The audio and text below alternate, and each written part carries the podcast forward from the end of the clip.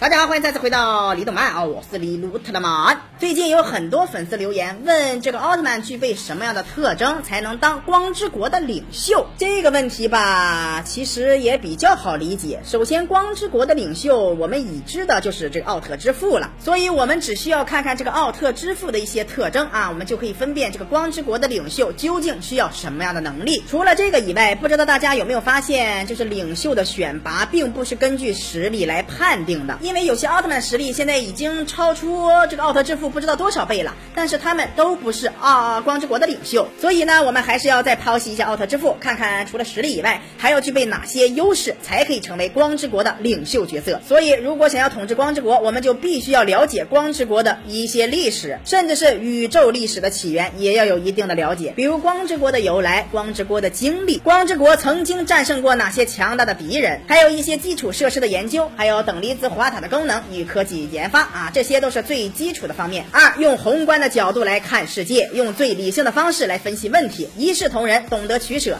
成熟善良，一切为他人着想。这一点应该说是任何一个地方的领袖都具备的特质。奥特之父几乎具备所有的特质，他不光考虑到光之国的未来，就连宇宙的未来他都要守护，宁愿牺牲也要坚守职责。三，稳扎稳打，从底层做起，等待机遇。大家都知道，奥特之父之前也是一位基层人员呀，啊，一位优秀的。同志，其实力也是不可小视的。曾经与贝利亚并肩作战，奥特大战争时期是光之国的大灾难，几乎所有奥特一族的元老都领盒饭了。安培拉星人是这场战争的发动者，他带领黑暗军团直接落到光之国的土地上，大部分奥特曼被打得落花流水。关键时刻，年轻的奥特之父力挽狂澜，他得到大家的同意后，取得所有奥特战士的力量于一身，然后和安培拉星人展开决战，最后终于获得了成功。安培拉星人重伤而逃，正是因为这场大战争，奥特之父才有机会被推选为。光之国的领袖。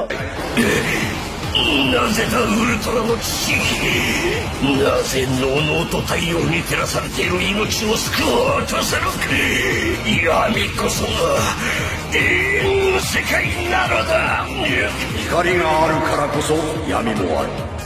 闇があればこそまた光もある。のだ所以说啊，想要当领袖是一件很难的事情，一步一步走到巅峰是要付出无数的代价和努力的。如果满足以上的三个条件，别说是奥特曼了啊，就连怪兽或者邪恶宇宙人都可以统治光之国。大家认为自己是否具备这些优秀的特质呢？啊，可以在下方显露一下。喜欢什么样的节目，也可以在下方留言。李德曼每天都会更新，不要错过精彩内容。咱们下期再见。